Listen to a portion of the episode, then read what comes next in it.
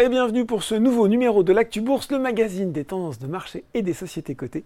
Et j'ai le plaisir d'accueillir aujourd'hui sur le plateau Olivier Taek, directeur iShare France chez BlackRock. Bonjour Olivier. Bonjour Laurent. Bon, ensemble, on va parler, Olivier, de thématiques d'investissement. Et là, les gens qui nous regardent se disent, oh, attendez, ils nous ont déjà fait le coup, on en a déjà parlé effectivement de ces, euh, de ces tendances, sauf que là, on va s'intéresser plus spécifiquement, Olivier, à, trois thématiques qui sont vraiment dans l'actualité technologique, mais pas que.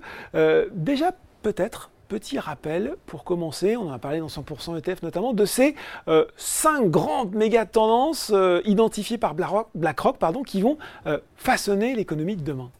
En effet, Laurent, et effectivement, on rappelle que ces cinq méga-tendances identifiées chez BlackRock sont le changement climatique et mhm. la rareté des ressources, l'évolution sociale et démographique, l'urbanisation rapide, les évolutions technologiques et la richesse émergente. Mhm. Alors, quand on parle d'investissement, on va essayer de décliner ces cinq méga-tendances en sous-thématiques. Prenons les innovations technologiques, on va retrouver des sous-thématiques comme l'automatisation, la digitalisation ou les voitures électriques dont on va parler un peu plus tard. Innovation technologique. Dites-moi Olivier, depuis le début de l'année, il me semble qu'il y en a une là qui a fait euh, son irruption dans nos vies à coup de chat GPT qui compose des textes plus vrais de nature ou de mid-journée qui nous fait des, images criantes de vérité. Euh, voilà, comment, comment ça se passe pour l'IA En effet, on va parler donc technologie. Ouais. IA, GPT qui est quasiment devenu un nom galvaudé Oui, c'est ça, oui. Un standard presque. C'est assez impressionnant en effet, mais c'est donc ce qu'on appelle de l'intelligence artificielle générative. Mhm. Et donc le grand public a pu réaliser euh, la puissance euh, de cette nouvelle technologie. Euh, donc, qui consiste à traiter un grand nombre de données pour recréer des données. Et on s'aperçoit aujourd'hui, on se rend compte de tout le potentiel que cette intelligence artificielle générative peut apporter finalement dans tous les pans de l'économie. Mm. Et donc il y a même une grande banque américaine qui disait qu'aujourd'hui, grâce à cette intelligence artificielle générative, si on l'utilise de façon optimale dans la plupart des pans de l'économie, on pourrait euh, déclencher 7% de plus sur les, PIB annuels des grandes économies développées. Alors forcément, Olivier, quand je regarde ça et quand je vois le, boom, on pourrait le dire, de ce secteur depuis le début de l'année, je me suis dit, tiens, voilà euh, quelque chose dans lequel j'ai envie d'investir, j'ai envie d'être présent sur cette thématique. comment on peut faire, sachant que, voilà, passer les exemples les plus connus, et je pense notamment à Nvidia, dont le cours a explosé depuis le début de l'année, on ne connaît pas forcément tous les acteurs qui sont présents dans ce secteur, dans cet écosystème de l'intelligence artificielle. alors vous venez de citer en effet euh, un des grands noms. Tête de fil, on pourrait dire presque. Tout à fait. Tête de fil euh, dont on a beaucoup entendu parler. Donc Nvidia, Nvidia qui produit des puces qui permettent aux intelligences artificielles génératives de fonctionner et qui ont des grandes capacités de calcul. Et Nvidia a en effet annoncé euh, une hausse de 50% de ses résultats récemment et a vu sa capitalisation boursière à fin mai dépasser les 1000 milliards de dollars.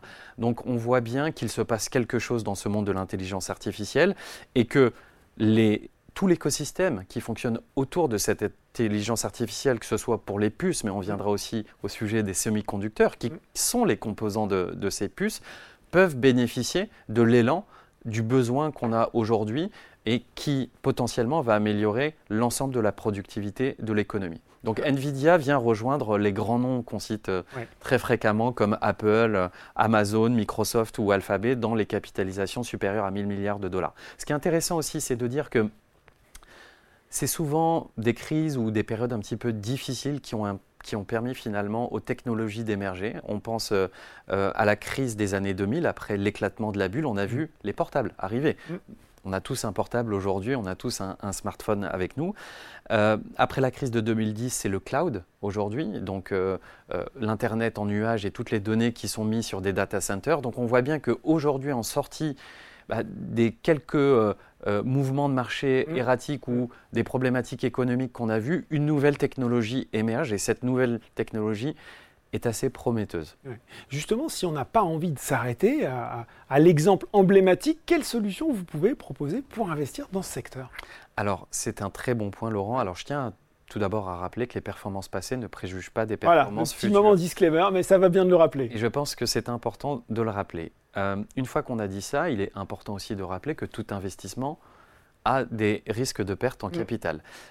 Une fois que j'ai euh, euh, partagé ce moment disclaimer, on peut, si on croit à la thématique euh, en effet de l'intelligence artificielle accéder au travers d'un fonds indiciel, donc mhm. d'un ETF qui, mhm. lui, est bien diversifié et comporte un certain nombre d'actions, donc ça se, compte en dizaines d'actions, mm. euh, euh, qui représentent des entreprises qui peuvent bénéficier euh, de cette thématique. Et on a l'ETF iShares Automation et Robotics. Donc l'intelligence artificielle va permettre des progrès continus en matière de robotique.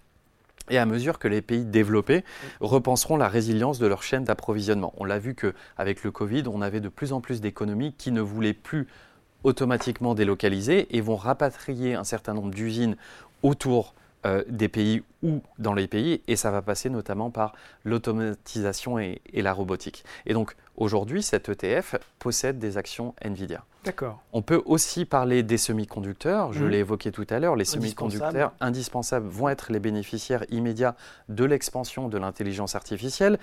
On va avoir une augmentation de fait des puces puisqu'on a besoin de plus de puissance de calcul. Mm. Et pour faire ces puces, on a besoin de semi-conducteurs.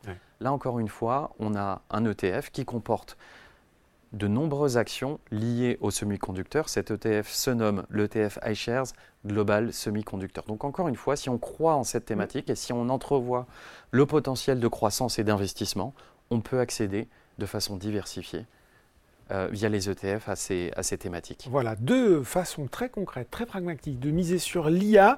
Autre thématique qu'on avait envie d'aborder aujourd'hui, d'actualité, mais j'ai envie de dire qui va être d'actualité longtemps, c'est l'essor dans les scénarios justement de transition énergétique, de transition climatique, de, du véhicule électrique avec un marché là aussi qui est en train de bouger de plus en plus vite et de plus en plus fort.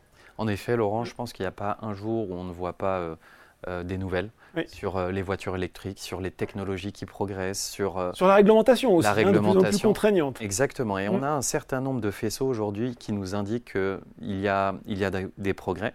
Le premier que je souhaitais vous citer, c'est l'Agence internationale de l'énergie qui prévoit qu'une voiture sur cinq vendue dans le monde cette année est une voiture électrique. Donc on parle de 10 millions de véhicules. L'année prochaine, les prédictions, c'est 14 millions de véhicules électriques vendus donc électrique et hybride. Mhm. Et donc, l'agence a également revu à la hausse les prévisions euh, de d'achat de, véhicules électriques euh, pour atteindre 35% des ventes mondiales en 2030, contre une prédiction de 25% qu'il y a un an. Donc à chaque fois, on a des records qui sont battus sur les prédictions qui avaient été faites euh, par cette agence. Sans mauvais jeu de mots, ça accélère.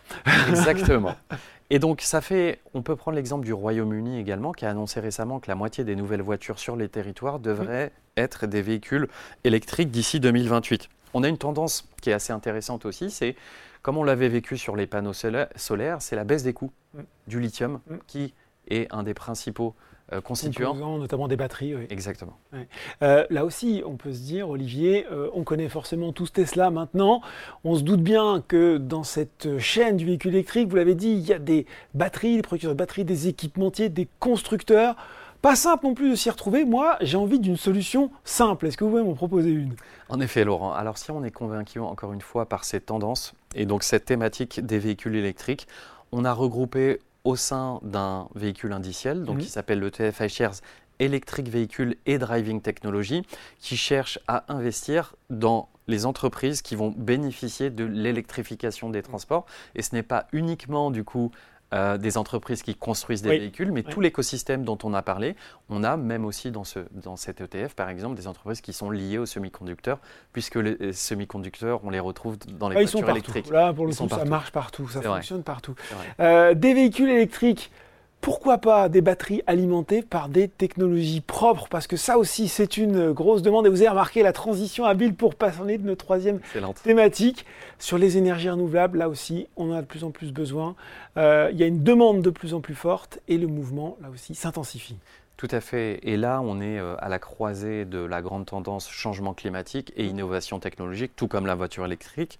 On peut en effet citer l'Allemagne qui va interdire les nouveaux chauffages au gaz et au fioul d'ici 2024. C'est un phénomène réglementaire qui est assez intéressant, puisqu'à partir de 2024, tout système de chauffage installé euh, devra jusqu'à 65% être basés sur des énergies renouvelables, avec des, des exceptions évidemment pour les, euh, les, personnes à faible revenu. Quand même 65%, hein, donc c'est un chiffre qui est considérable. Tout à fait. Et, et, et, ça, ça va vraiment permettre d'accélérer finalement tout ce qui est pompe à chaleur, panneaux solaires, euh, chaudière à hydrogène alimentée par les énergies renouvelables. Donc c'est vraiment une lame de fond qui arrive réglementaire. On le voit que l'Allemagne a pris, a pris les devants, mais ce que ça va soutenir globalement, c'est l'adoption des énergies propres.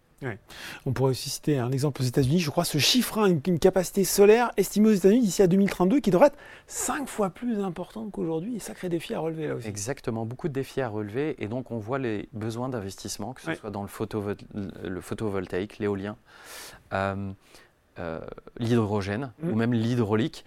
Et ces investissements vont déclencher des opportunités d'investissement que vous pouvez retrouver dans les différents fonds indiciels qu'on a cités. Alors justement, euh, on ne les a pas encore cités. Vous avez une capacité à maintenir le suspense parce que euh, euh, on peut se dire, autant sur les deux premiers secteurs, on l'a dit, ça touche le grand public. Le dernier, un petit peu moins, c'est plus une affaire euh, de professionnels entre eux, si je puis dire. quelle, là aussi, façon simple d'investir dans ce secteur ô combien porteur des énergies renouvelables Oui, alors on a deux idées pour vous, Laurent, et pour le public de Boursorama. Le premier, c'est le fonds indiciel ETF iShares Global Clean Energy qui cherche à investir donc dans les technologies d'énergie renouvelable qui vont bénéficier de ces changements réglementaires et de cette mmh. tendance de fonds qu'ont les euh, économies à développer les énergies propres. Et le deuxième, c'est un fonds actif qui se nomme le BGF Sustainable Energy Fund. Bon ben voilà, trois thématiques qui font euh, l'actualité et qui vont la faire encore longtemps, l'intelligence artificielle, la voiture électrique et les énergies propres, avec à chaque fois à la clé des idées d'investissement pratiques. Merci beaucoup Olivier pour toutes ces explications. Merci beaucoup Laurent. L'actu bourse, c'est fini pour aujourd'hui. On se retrouve très bientôt pour un nouveau numéro.